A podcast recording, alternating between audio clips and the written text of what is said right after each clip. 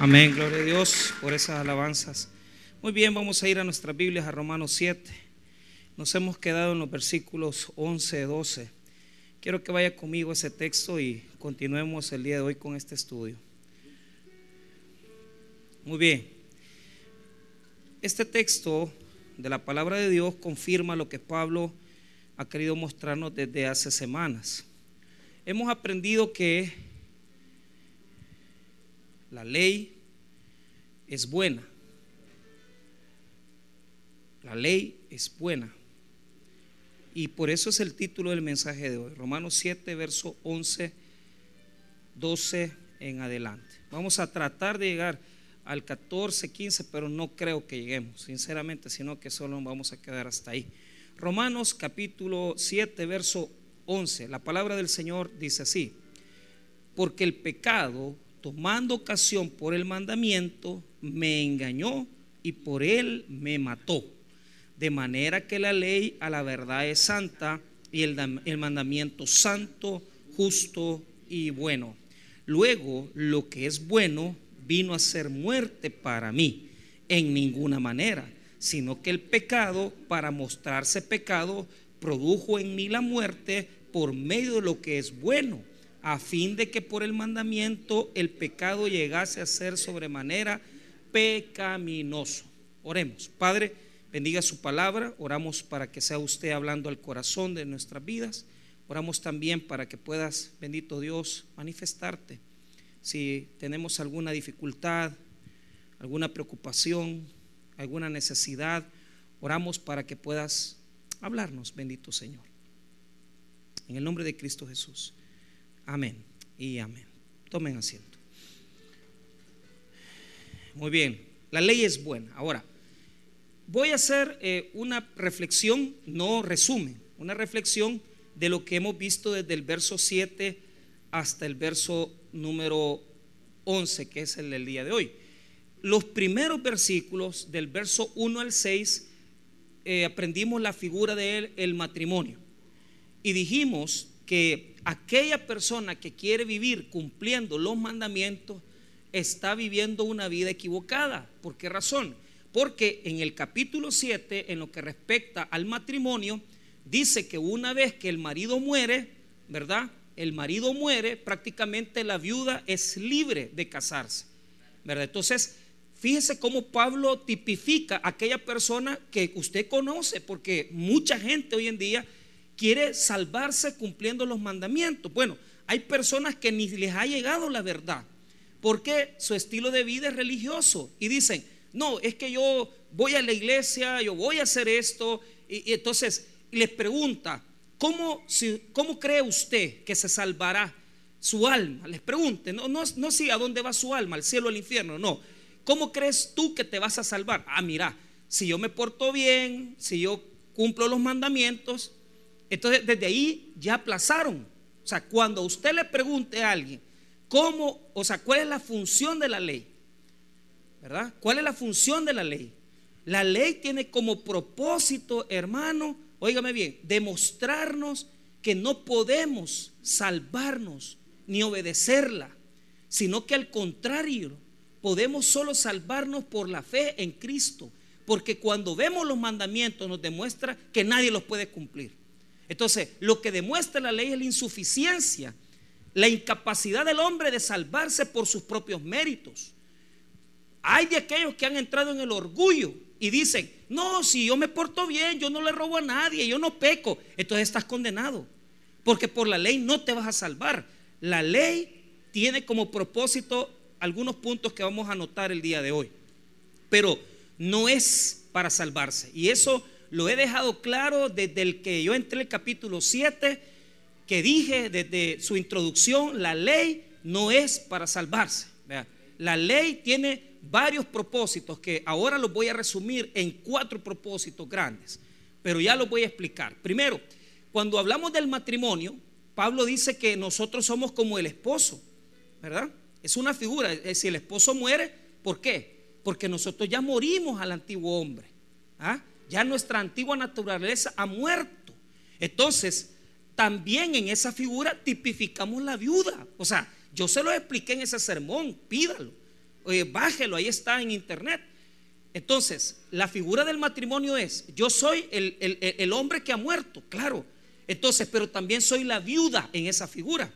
Y como viuda, yo estoy libre para casarme con Cristo. Entonces, si tengo una nueva relación con Cristo, mi vida antigua viviendo bajo la ley ya no vale de nada. Mi relación antigua con la ley no vale de nada. Entonces, desde ahí yo les dije, la ley es buena, la ley es buena, nunca la ley ha sido mala. Entonces, la pregunta que yo hice la semana pasada es, si la ley es buena, ¿qué es lo que es malo? Es el pecado que evita en nosotros. Eso es lo que arruina todo. Entonces, la ley, su función es buena y la función de la ley se cumple y la ley es santa. Pero lo que está mal es el pecado que habita en nosotros, porque es eso lo que degenera todo. Y ya lo vamos a enseñar. Muy bien, veamos entonces las cuatro funciones de la ley. La última, la cuarta, me la voy a reservar porque es el fin del sermón que voy a predicar. Número uno, la primera función está en el versículo 7, que es, diga conmigo, revelar el pecado. No escucho, revelar el pecado. el, versículo 7 dice Pablo, que si él no tuviera la ley, no se hubiera dado cuenta que él había pecado en la codicia. Y todavía les expliqué la semana pasada la espiritualidad de la ley. Eso muchos no lo sabían, cómo funciona la espiritualidad de la ley. Entonces Pablo se da cuenta que no cumple ni la letra ni la espiritualidad de la ley. Nadie la puede cumplir. Ojalá que haya venido la semana pasada, porque si no, eso no lo va a comprender. Pero pide el sermón, ahí está en internet, apréndalo. La letra es no matarás. ¿Ah? El espíritu de no matarás es no odiar a nadie, no ofender a nadie. Porque aquel que odia aquel que ofende y aquel que chambrea de alguien tiene el mismo espíritu del asesinato. Eso lo, la letra es una cosa, el espíritu es otra. Entonces, el primer propósito o la primera función de la ley es revelar el pecado. Si yo no tuviera los mandamientos, yo no supiera que soy pecador. Vea lo que dice el 7. ¿Qué diremos pues? ¿La ley es pecado? O sea, mira, ahí Pablo pregunta, le pregunto a ustedes, ¿la ley es pecado? ¿La ley es pecado? No, no es pecado. ¿Por qué? Pregunta. Mire cómo responde Pablo tajantemente. Cuando yo les expliqué eso en griego, quiere decir de ninguna forma, ni se te ocurra, ni se te pase por la mente. En ninguna manera. Pero yo no conocía el pecado sino por la ley, porque tampoco conociera la codicia si la ley no dijera, no codiciará. Entonces, primera función de la ley, revelar el pecado. ¿Nos queda claro eso? La segunda función de la ley se las he explicado dos semanas. Ojalá que la manejen, ojalá que la entiendan. Verso 8. Mas el pecado, tomando ocasión por el mandamiento, produjo en mí toda codicia, porque sin la ley el pecado está muerto. La palabra clave en el verso 8 es, mas el pecado tomando ocasión. La palabra griega es aformen, aformen. Quiere decir, ponga atención, esto se los expliqué dos semanas, que cuando se nos prohíbe algo, deseamos, queremos hacer lo malo. ¿Ah? Entonces, no, no codiciarás. ¿Y qué hacemos? El carro, el dinero, la mujer, todo. No adulterarás, como es prohibido. ¿verdad? Alguien me confesó ayer, me decía en una, en una mira, me dijo, me sentí tan mal porque eh, eh, una muchacha del instituto entró a su casa, eh, pero él tiene su negocio, pero claro, él es cristiano. Me dice, mira, le digo, ¿y cómo es posible? ¿Cómo es posible que permitieras que una persona menor de no, si no es menor de edad, me dijo, pero fíjate que ahí mismo me besó, me dijo. Él me dijo que ella, ella, lo besó a él, mira, le digo yo. Yo digo que no es así, yo creo que vos la besaste a ella. Es que mira, yo no sé, me dijo, pero, pero mire, él se confesó conmigo porque tiene muchos problemas, hasta ha tenido depresión y ha querido suicidarse. Pero al final de todo, yo le dije, mira, le digo yo, lo bueno, porque él me dijo, mira, gracias a Dios, eh, todavía Dios me detuvo en eso porque, porque logré parar, logré detener, pero cuando terminó la conversación yo tenía mis dudas todavía, porque yo decía, ¿será que te pudo detener, verdad? Y, claro, no me estaba confesando eso, sino que me está diciendo, mira, eh, quiero levantarme, quiero tomarme de la mano de Dios. Entonces, cuando a usted le dicen, no adulterarás, la cosquilla interna del pecado que habita en nosotros, viendo el mandamiento, el mandamiento nos incita. Día conmigo, la segunda función de la ley es incitar el pecado. Y es lo que muestra Pablo. Día conmigo, incitar el pecado. Eso no se nos tiene que olvidar. Porque cuando algo es prohibido, nosotros lo queremos hacer. Entonces Pablo dice, cuando la palabra aformen, ocasión, quiere decir que la, mire bien, dice el versículo, más el pecado tomando ocasión, o sea, el pecado ve el mandamiento y al estar prohibido nos incita a violarlo, nos incita a pasarlo por alto. Es bien terrible. Porque nosotros a tener algo prohibido deberíamos de al contrario, rechazarlo. No, es que hay algo que dice, hacelo, hacelo de escondidas, escondete, que nadie te mira. Y, eso, hermano, eh, está en nosotros desde los niños. Cuando usted le dice, eh, vos hiciste esto, esconden las cosas, eh, dicen que no, niegan lo que hicieron. Así somos. Porque en nosotros hay una condición pecaminosa que cuando algo se nos prohíbe, se nos dice algo, no lo hagas, nosotros lo queremos hacer. Entonces, esa funcionabilidad de la ley es que incita. Claro, la ley no tiene la culpa, sino que es el pecado en nosotros el que es incitado por esa situación de la ley y nos llama la atención para desobedecer a Dios, para ocultarnos, para escondernos, yo siempre me acuerdo de aquel amigo, me decía, hace poco lo vi porque ya se divorció de ella y me decía, pastor, llegaba atormentado siempre a, contarme, mire, me dijo, eh, mi, esposa me fue infiel, me dijo, pero a, mí lo que me daba a mí, o sea, yo no me podía reír, ¿verdad? Pero yo por dentro me reía. ¿ah? ¿Por qué? Él me contaba su situación de su infidelidad de su esposa, porque él estaba seguro que la mujer estaba haciendo el infiel y no estaba equivocado, pero el problema es que él mismo le regaló el teléfono el G. Entonces ese teléfono el G solo se desbloqueaba con el dedo. Entonces esperaba que se durmiera la señora y le agarraba el dedo y le pegaba el teléfono para abrirle.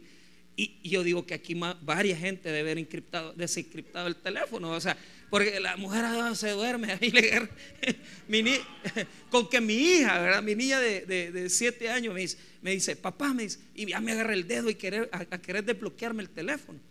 Ahora, pero ¿cuál es el punto? Él me dice, mire, llegó un momento, me dijo, después de leer todo lo que me, le mandó ese, muchacho, que yo dejé de leer, me dijo, porque me sentí tan mal, tenés razón, le digo, es que lo primero que hubieras hecho es inmediatamente hubieras leído el texto, el primero hubieras dejado de leerle.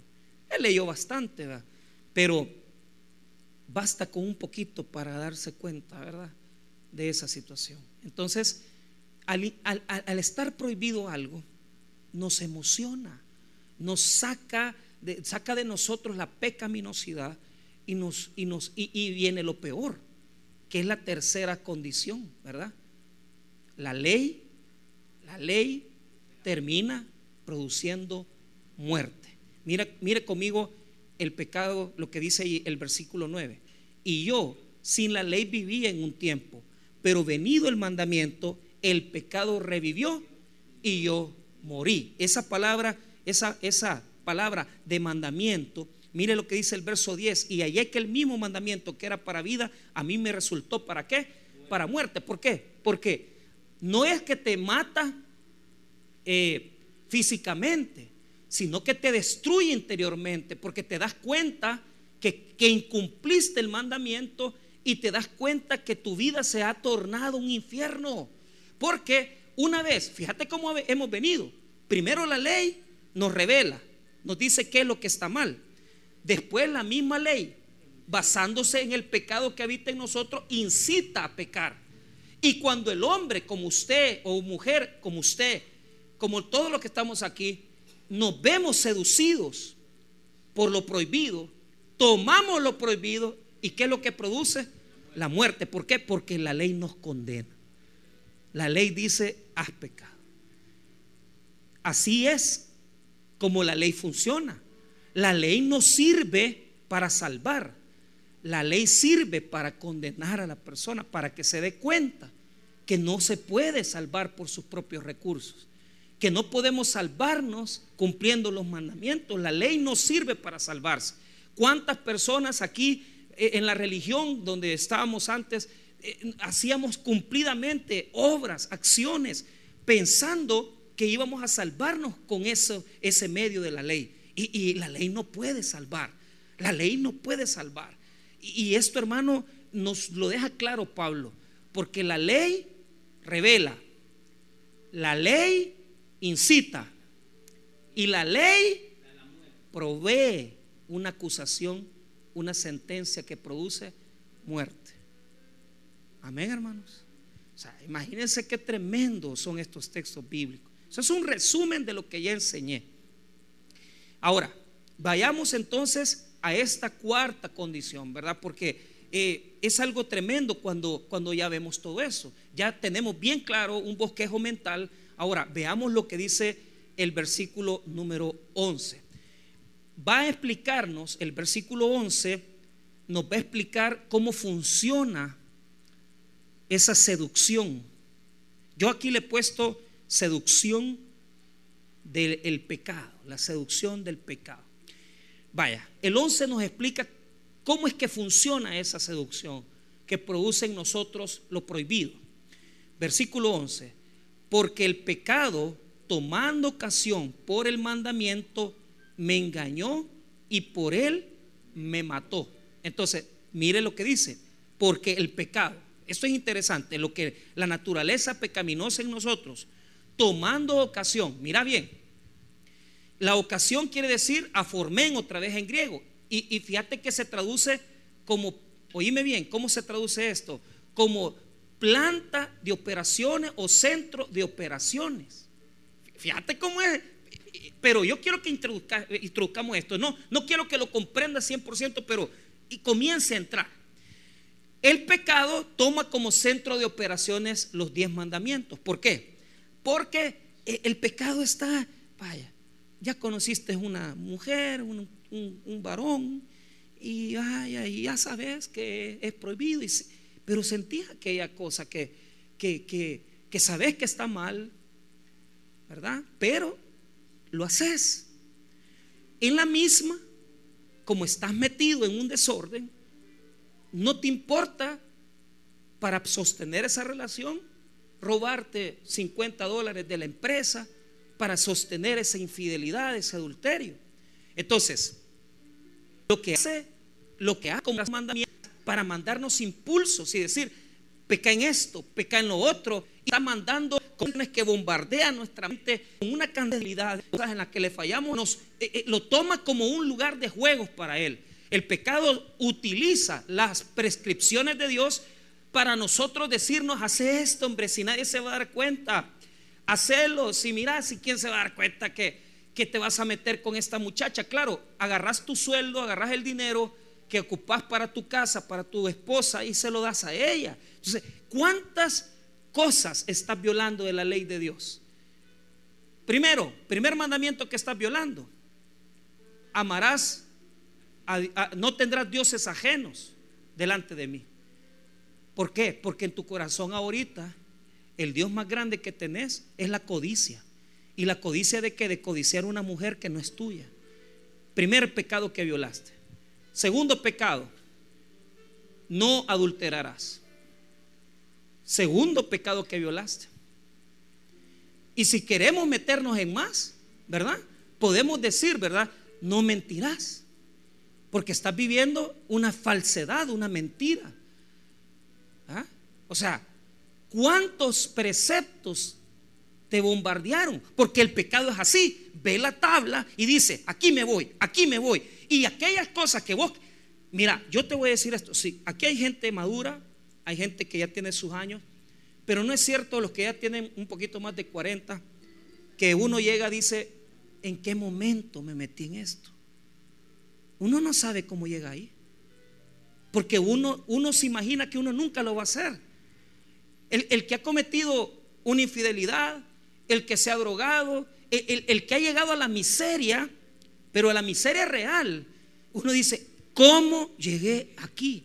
¿En qué momento me transformé en esto? Yo vi los opioides y otras drogas que están en Estados Unidos ahorita. Eh, estaba una latina, estaban haciendo una entrevista porque eh, cierta ciudad de Estados Unidos, particularmente, este, eh, se ha convertido en un lugar donde la droga fluye y bueno, en Europa le dan al adicto hasta las agujas y le hacen cuartos para que se drogue ahí, porque la epidemia, la, la, epidemia de adicciones se ha vuelto tan alta que el gobierno mejor les da los suministros, si solo lo que no les da es la droga, pues. Les da las inyecciones, les da las jeringas, les da el lugar donde se van a inyectar para que no se contagien de sida. Entonces la muchacha salía en el, documental de la Deutsche Welle, de, la DW, diciendo, jamás yo me imaginé llegar aquí. ¿Ah? Claro, la mamá la abandonó, cuenta una gran historia de, dolor. Por eso es que la gente llega a eso. Pero así es, es, que el pecado así es. O sea, toma como centro de operaciones la, la ley y dice, por aquí me voy y de repente tú te vas haciendo, haciendo a alguien que no conoces. Porque después de ser una chica bella, hermosa, joven, ahora eres el amante de un señor de 52 años que te está chupando tu juventud, te está destruyendo tu cuerpo, porque tú estabas destinada a estar con un varón de tu edad, con alguien que te iba a amar, no solo te iba a usar sexualmente, pero te explotaron. Y tu condición es de muerte, porque el pecado destruye, el pecado disminuye al ser humano, lo convierte en, mínima expresión de ser humano. Y aquella persona que uno dice, este no era así, si este era otra cosa, se convierte muchas veces en alguien irreconocible, en alguien que usted no conoce. Eso es lo que dice este versículo 11. Porque el pecado, tomando ocasión, o aformen, o sea, como centro de operaciones, las leyes de Dios, por el mandamiento, me engañó y por él me mató. Entonces, ¿cómo funciona esa seducción? Fíjate que el texto en griego utiliza del acepto agente, es decir, de la traducción griega del Antiguo Testamento, un versículo bíblico que repite las mismas palabras. Note conmigo, y si quiere vaya conmigo rápido a Génesis 3, verso 13. Verso 13. Génesis 3, verso 13. Entonces, son las mismas palabras como dictadas, ¿verdad? Escuche lo que dice. Entonces Jehová Dios dijo a la mujer, ¿qué es lo que has hecho? Y dijo la mujer, atención ahí, la serpiente me engañó y comí. Ahí está. Hagamos de cuenta que la serpiente que representa a Satanás, o sea, digamos claramente, el diablo, esto de ver al diablo como dragón, como serpiente, es algo de la mente babilónica. Está en las, en las, en todas, en las 30, 30 relatos cosmogónicos de, de origen de la humanidad que ya estaban en Mesopotamia. Entonces el pueblo judío entendió que Dios nunca les había traído el mal. Entonces tenían que hacer una reflexión y decir, ¿de dónde, de dónde se origina la maldad? Y claro, el agente perturbador es el enemigo. El enemigo dejó entrar porque él es el agente del pecado. La humanidad estaba sin pecado. Adán, abrió la puerta y el pecado y la muerte entraron, como ya lo estudiamos una vez. Pero quiero que note esto. La seducción es, mira, Tomás, y aquí nadie se va a dar cuenta. Hacelo. Eh, ¿Qué le propuso la serpiente a Eva? ¿Qué le propuso la serpiente a Eva? Mira, no te preocupes. Si una vez que comas del fruto, lo que va a pasar es que ustedes van a saber lo bueno y lo malo. Mire lo que dice el versículo número 4. Entonces la serpiente dijo a la mujer, no moriréis, sino que sabe Dios que el día que comáis de él serán abiertos vuestros ojos y seréis como Dios, sabiendo el bien y el mal. Entonces, la oferta es una seducción engañosa que dice, hacelo, hacelo. Y esa parte de engaño es, es, eso, o sea, uno se engaña, uno piensa que va a salir bien librado de un divorcio y, y, decir, no, si ahora voy a vivir con una chica más joven y tranquilo. Sí, por un rato, pero esa es una seducción, porque el pecado que habita en nosotros quiere hacerlo prohibido, quiere hacerlo prohibido, y eso engaña al ser humano.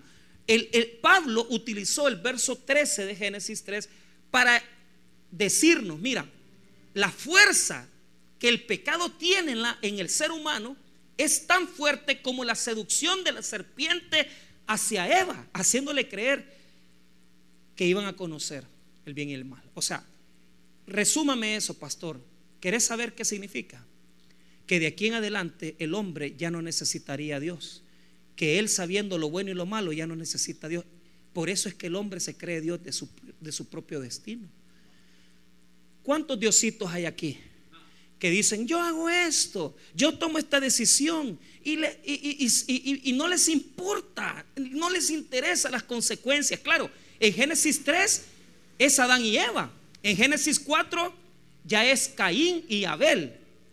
Es un adúltero el que aparece en el capítulo 4. En el capítulo 6 ya toda la humanidad se había corrompido y Dios tiene que mandar el diluvio. Eso es lo que quiere mostrar el relato del Génesis. Que cuando usted se mete en una perversión, eso hermano es una onda expansiva. Mira, te voy a decir algo. Un adulterio tiene una onda expansiva que llega lejos. Y ojo, y afecta mucha gente. Y afecta, afecta hasta nuestro futuro. Y así es todo el pecado. Tiene una onda expansiva que comienza a hacerle daño a gente que usted jamás imaginó que le iba a hacer daño. Que jamás imaginó usted que iba a dañar. Toda esa gente se la pasó llevando de encuentro. ¿Por qué? Porque el pecado tiene la función de engañar y decir, hey, hacelo, no hombre, si esto no hay problema, tú puedes vivir con esto, tú puedes vivir con esta situación, tú puedes tomar esta decisión. Entonces, Pablo copia esta condición de Eva de decir, me engañó. Así, fue una atracción fuerte, porque ya ellos sabrían el bien y el mal y conocerían sus destinos. Así somos nosotros cuando agarramos un camino que no debemos cuando creemos que sin Dios podemos hacer las cosas, ¿verdad? Está bien. Si usted jovencito, jovencita cree que acostándose con una y con otra eso le va a traer un buen futuro, usted es un diosito. Usted cree que Dios no vale en su vida. Si usted hombre o mujer que esté ya maduro, usted constantemente se deja seducir por esas cosas, es porque usted mismo se cree su Dios. Es porque usted mismo se cree Dios de su propio destino. Usted sabe el bien y el mal y no le interesa nada. Usted puede tomar las decisiones que quiera. Vea conmigo nuevamente Romanos 7, verso número 11. Mire ese pequeño versículo, cuánta enseñanza tiene. Porque el pecado tomando ocasión a Formen, o sea, centro de operaciones, tomó los mandamientos de Dios para violarlos todos. Entonces me engañó y por él me mató. ¿No es eso lo que pasó con Eva? ¿No es así como entró el pecado en la humanidad? ¿No es así como todo se trastornó? Claro que sí. Aformén es tomar toda la ley como centro de operaciones para violarla. Eso es lo que hace, ¿verdad? Eso es lo que provoca el mandamiento, ¿verdad? Y el pecado en nosotros. O sea, el mandamiento es santo, el pecado es perverso. Entonces, vuelvo a repetir, Pablo ahora va a afirmar que la ley no tiene la culpa y nos va a hacer esa declaración en el verso 12. Mire lo que dice el 12. De manera que la ley a la verdad es santa. Ok, ¿por qué es santa? Fíjate que en griego no dice es santa, dice la ley a la verdad santa. Así es, así escribe en griego. Eh, no incorpora eso de es. ¿Por qué? Porque está diciendo que la ley, ¿por qué es santa la ley? Porque es dada por Dios y Dios es santo. Entonces, la ley tiene como función, tiene como naturaleza una santidad total. La ley nunca va a ser mala. Escuche este texto bíblico que yo copié del Salmo 19. Eh, hermano, la ley no es mala, la ley es buena, no salva, pero es buena la ley. Salmo 19, verso número 7, no lo busque, dice así, la ley de Jehová es perfecta, que convierte el alma. El testimonio de Jehová es fiel, que hace sabio al sencillo. Los mandamientos de Jehová son rectos, que alegran el corazón. El precepto de Jehová es puro, que alumbra los ojos. El temor de Jehová es limpio, que permanece para siempre. Los juicios de Jehová son verdad, todos justos. Deseables son más que el oro y más que mucho oro afinado y dulces más que la miel y que la que destila del panal. Tu siervo es además amonestado en ellos, en guardarlos hay grande galardón. ¿Cómo la ley va a ser mala si es dada por Dios? Es santa, agios. Es la naturaleza de Dios es santidad. Y él cuando le dijo a Moisés que fuera al monte para entregarle la ley, el deseo de Dios era que nosotros tuviéramos algo para, óigame bien, si nosotros no tuviéramos la ley de Dios, no supiéramos qué tan santo es Dios. Y aquí hay gente que no entiende que Dios es santo, porque su vida, o, sea, mira, nosotros como seres humanos, no, muchas veces, y esto me incluyo yo, deberíamos de transmitir la santidad que Dios tiene. Dice el libro de Hechos que cuando los apóstoles habían estado en la presencia de Dios, era notoria la gloria de Dios en ellos. Cuando Moisés estuvo con Dios, su rostro resplandecía. Mira, estoy claro en algo. Todos nosotros aquí tenemos pecado, el pecado que tenemos por naturaleza. Pero algo tiene que verse de Dios en nosotros, aunque sea pequeño aunque sea mínimo, deberíamos de reflejar la santidad de Dios, porque por medio de los mandamientos Dios reveló que Él es santo, inalcanzable, que nadie puede llegar a su nivel, que nadie puede llegar a ser tan digno como Dios. Y por eso nosotros tenemos que entender que no podemos llegar a ese nivel jamás. Él es un Dios santo, pero nosotros tendríamos que reflejar alguna santidad, algún reflejo pequeño de la perfección del Dios eterno. Yo no digo con esto, hermano, que, uno tiene que estar 100% legítimamente como, el, eh, como con una presencia constante. Así debería de ser. Pero yo conozco personas, yo conozco hombres. Fíjate que yo conocí al presidente de Compassion, de Compasión Internacional. Y, este señor, cuando llegó al tabernáculo, ¿verdad? Me dijeron, mira, tenés que andar con él, atenderlo. Él hablaba español como yo hablo inglés, ¿verdad? Macheteado. Entonces, pero es un hombre, hermano, que yo no sé, sinceramente me impresionó, porque venía y hablaba con los niños y los abrazaba. No oí en él algo de enojo, no vi en él soberbia. O sea, está, estamos hablando de una corporación millonaria, una persona millonaria. Y fíjate que me impresionó, porque anda un reloj, siempre anda relojes de Mickey Mouse y corbatas de Mickey Mouse. Y, claro, compasión trabaja con niños, pero niño que mira, niño que abraza, le regala algo. O sea, yo, yo, yo dije, este, pues, claro, un ratito compartí con él un par de días, pero digo, y solo Jesús, y Jesús aquí, Jesús allá, y que si los niños, y que Jesús, pues, pues y yo me comparo y digo, de plano que este, este, este Señor tiene, tiene algo diferente llegó el pastor Bojorques a, orar por nuestro pastor fundador cuando estaba bien grave, antes de fallecer. Y, para mí, el pastor Bojorques de la iglesia de José pues, es un hombre que se ha mantenido, ¿verdad? Tuvo, tuvo un problema auditivo, le tuvieron que operar un oído, perdía el equilibrio, un gran problema que tenía, que eh, cáncer de oído. Y fíjate que llegó, ¿verdad? Y, y, ¿a dónde está el, el, pastor? Que no sé qué, le dieron la autorización, llegó, oró. ¿Qué, ¿Qué puede esperar de un hombre que predica, que tiene una iglesia tan grande? Y claro, vos te imaginas ahí que iba, no hombre hermano, si, si como cuatro minutos, amén. Pero usted ve a aquel hombre y dice, Dios le bendiga, que no sé qué, ya me voy. Dios lo sanó del oído a él.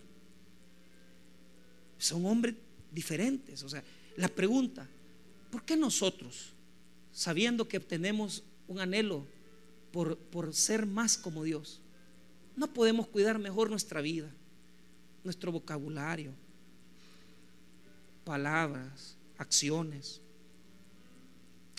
Somos bastante, bastante imperfectos y yo lo sé y yo estoy consciente de eso. Pero yo estaba diciéndole a Dios un día de esto, es que mire hermano, cada vez, cada día más yo me, me convenzo que tengo tantas cosas que cambiar en mi vida. Quítame esto, Señor, quítamelo, arrancámelo, yo no puedo, ya, yo no soy digno, Señor. Yo me lo quito, me, quítamelo, quítame esto de mi cabeza, quítame esto de mi corazón. Y, pues, si, si la, y Dios me dice, guarda tus labios, porque no es que yo digo malas palabras, sino que a veces digo cosas que ofenden. Y yo estoy peleando con eso. Le digo, Señor, quítame las palabras. Y, ayer tuve oportunidad de ofender a tres personas. Con bromas, ¿verdad? Chistes. Pero no lo sea, quiero someterme al Espíritu Santo. Porque alguien me dijo aquí, ¿en qué está la clave que las cosas de, de la vida prosperen? ¿En qué está la clave que su vida sea mejor? Sea amigo de Dios. Y si usted es amigo de Dios, hermano, usted va a andar en la voluntad de Él. Dios le va a abrir cosas que jamás le ha abierto. Y yo le, he llegado más lejos. Yo le digo, Señor, quiero ser amigo del Espíritu Santo. Porque el Espíritu Santo siempre se representa como una paloma que llega, que se va, es más sensible. Pero así tenemos que ser sensibles, cuidadosos con nuestra boca, cuidadosos con nuestras acciones, no agresivos, no pendencieros, no personas ah, que, que tengan aquello, ¿verdad? Agresividad, no. Cuidemos la presencia de Dios en nuestras vidas la, palabra de Dios, la ley de Dios es santa. segundo, ahora cambia porque ya no dice la ley, o sea, toda la ley, es decir, toda la ley de Dios es santa, los 613 preceptos, y ahí está hablando posiblemente de todo el Antiguo Testamento, toda la ley es santa. Pero el mandamiento, o sea, eso ya es individual. O sea, eso es lo que yo vivo cada día. O sea, Señor, me quiero someter a, este mandamiento que tú me has dado, como lo que yo le estoy diciendo, cuidar mis labios. Ah, Dios me ha puesto ahí ese precepto, ha dicho, cuida tus labios, porque es posible que por eso no esté llegando la bendición total a tu vida. Entonces, el mandamiento quiere decir algo específico de la ley para nosotros. Entonces, pero mire qué dice del mandamiento. También dice que es santo, justo. ¿Por qué? porque es justo, porque demanda una vida también de justicia, una vida de poder venir y, de, cumplir las demandas de Dios. Es justo porque demanda de nosotros un mejor estilo de vida, ¿verdad? O sea, la ley demanda un mejor estilo de vida. Pero además de eso, el mandamiento es bueno y bueno, dice. ¿Qué quiere decir eso? Quiere decir que si los cumplimos, nosotros vamos a vivir bien.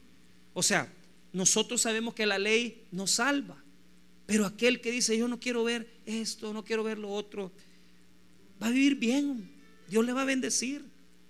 Limpie su vida, hombre. Limpie su vida de cosas que no le permiten prosperar.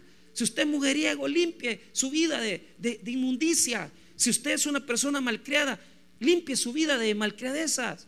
Si usted es una persona egocéntrica, quítese ese egocentrismo de su vida, límpielo. ¿Por qué? Porque la ley de Dios demanda de nosotros grandes cosas, hermano. Entonces, ahora, aunque no nos salvamos por eso, tenemos que vivir con un estándar de vida para que la gente sepa que somos cristianos. Ahora, sabiendo Pablo que la gente va a decir, bueno, ya dijiste que la ley es, es santa, es, es, es justa, ¿verdad? Entonces, y es buena. Entonces, ahora queremos que nos expliques, Pablo, cómo funciona, porque este es el resumen de cómo funciona el pecado y la ley. Pero él lo que quiere hacer es dejar claro, fíjate bien, que los mandamientos de Dios son santos y que el pecado es lo malo. El, lo que tenemos nosotros en nuestra vida es lo malo, no es la ley. Entonces, voy a cerrar en el verso 13, pero voy a explicar esto Voy a tratar de explicarlo. Este versículo es un resumen de toda la porción de los versículos del 7 al 12 que ya expliqué.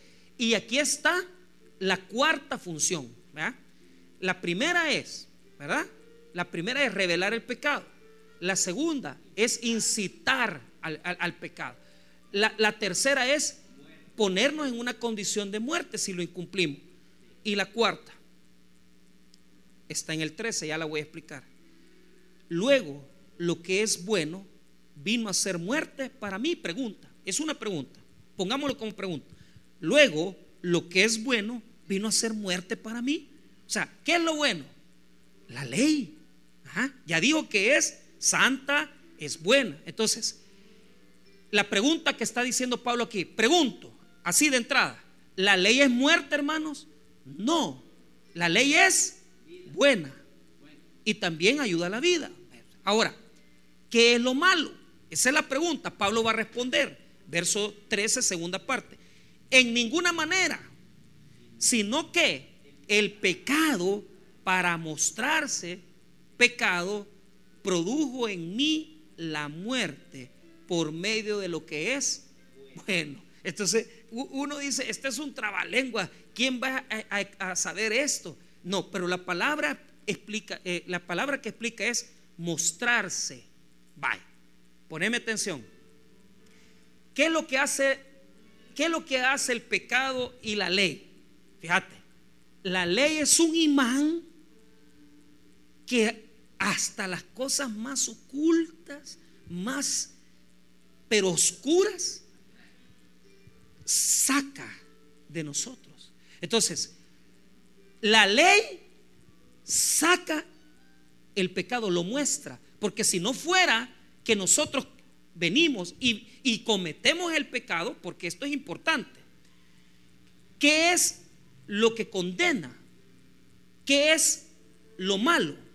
Poneme atención, y esto es teológico, día conmigo, violación.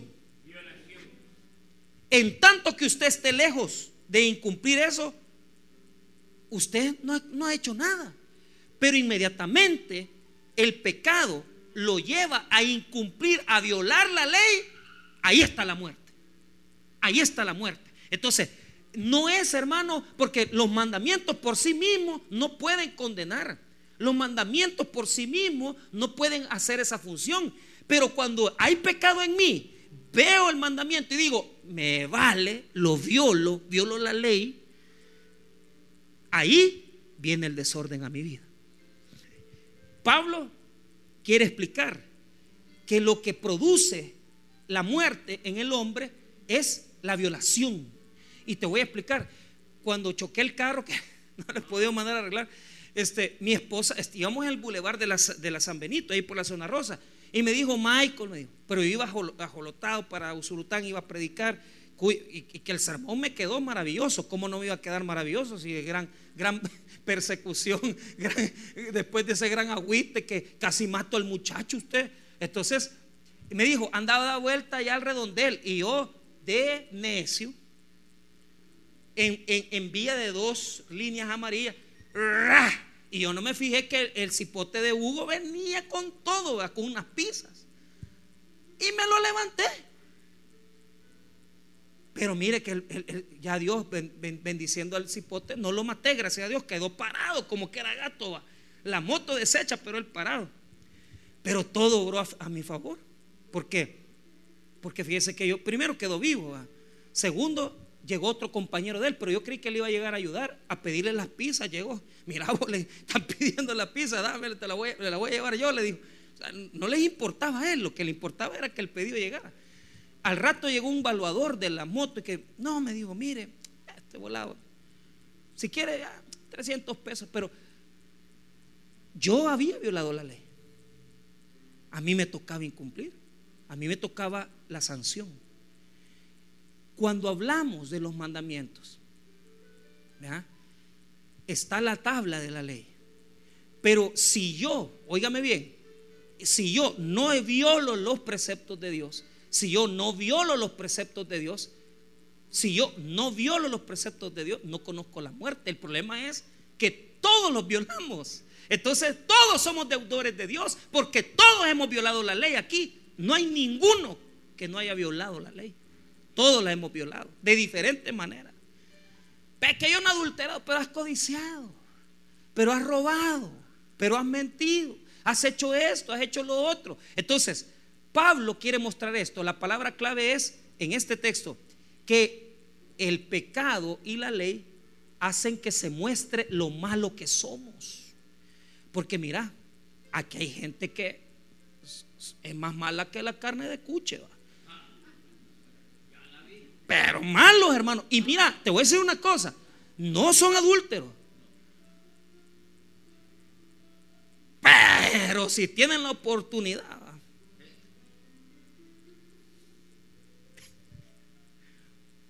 Te hacen cosas peores. Entonces, es que hay gente mala. Fíjate que nosotros, mi esposa, un muchacho, no hombre, que no, no te va a salir esto de malo, gente mala. No, eso no les va a salir. Y no salió. Pues Dios es bueno, Dios es fiel. Pero ¿cuál es el problema? La gente desea el, mal a veces. Entonces, si no fuera por la ley, el mandamiento, ¿ah? no pudiéramos ver qué tan malos somos, qué pícaros somos. O sea, y, y esto es algo tremendo, hermano, porque vuelvo a repetir conmigo, mira cómo hace el mandamiento. Mira bien, el pecado, pone atención, pone a el mandamiento que es algo bueno y lo ocupa para hacer el mal. Imagínate cómo es el pecado, hermano. Toma el pecado, toma lo bueno de Dios, que es la ley, y la trastorna. Y hace ver en nosotros lo bajo que somos, lo perverso que somos, lo sinvergüenza que somos. Entonces, entonces, sale lo malo. Mire, que eso cuando sale lo malo, que, que yuca es cuando sale lo malo. Alguien nos contó ayer una historia, el ginecólogo nos dijo, mire, estaba asustado porque una señora de 72 años con una enfermedad venérea, usted. Dice, y, y, los hijos preguntándole, mire doctor, que mi mamá, no, y claro, él le ayudó a la señora, le dijo, no, tu mamá tiene una cosa sencilla. La señora estaba viuda, se ha enamorado del motorista, de pisto, la señora. Pero lo, que a mí me, hizo así, que la señora de dinero le dijo al doctor, mire, mire doctor, hágame esta constancia falsa, hágame esta cuestión. Y ya queriéndole hasta pagar porque le hiciera eso. O sea, ¿qué tan malos podemos llegar a ser? ¿Qué tan perversos podemos llegar a ser? Que hemos sido capaces muchas veces de robarle la mujer al mejor amigo, que hemos sido capaces incluso de nosotros, hermanos, robarle a la gente que nos ha dado la mano. ¿verdad? Hemos sido capaces, hermano, de, de, poder humillar y de poder, hermano, ofender a personas que nos han hecho tanto bien. Pero por eso, hermano, quiere Pablo mostrarnos en este texto que la ley saca lo más malo de nosotros del corazón. O sea, sí que somos malos, hermano. Sí que somos malos. Sí que somos malos. La ley es buena, amén. El pecado la toma y la tergiversa. O sea, imagínate qué tan malo es el pecado. Por eso el verso termina en esta declaración y ahí termino yo también. Vuelvo a repetir, volvamos el 13 para que nos quede claro. Luego, lo que es bueno vino a ser muerte. Para mí, pregunta. O sea, la pregunta ahí es, ¿la ley es mala? No, es buena. ¿Es muerte la ley? No, la ley no es muerte. ¿Qué es la muerte? Cuando el pecado toma el mandamiento y lo viola, se convierte en muerte. Pero eso lo va a explicar Pablo ahorita. En ninguna manera. Sino que el pecado, para mostrarse pecado, produjo en mí la muerte por medio de lo que es bueno toma lo bueno que es la ley, los mandamientos, el, pecado toma lo bueno que es la ley, los mandamientos, lo viola, saca lo peor de nosotros, saca lo más miserable de nosotros. Vender un televisor por droga, llegar hasta el punto de robar para sostener el vicio del alcohol. Pero aquí viene a fin de que por el mandamiento el pecado llegase a ser sobremanera qué? Entonces ahí, la palabra allí que dice llegase a ser sobremanera pecaminoso, la palabra significa, ¿verdad? En griego, significa que se, llega a conocer el pecado como algo más pecaminoso, porque es tan malo, mira cómo es de malo el pecado. El pecado es tan pecaminoso y tan perverso y tan malo que agarra algo bueno de Dios y lo trastorna todo.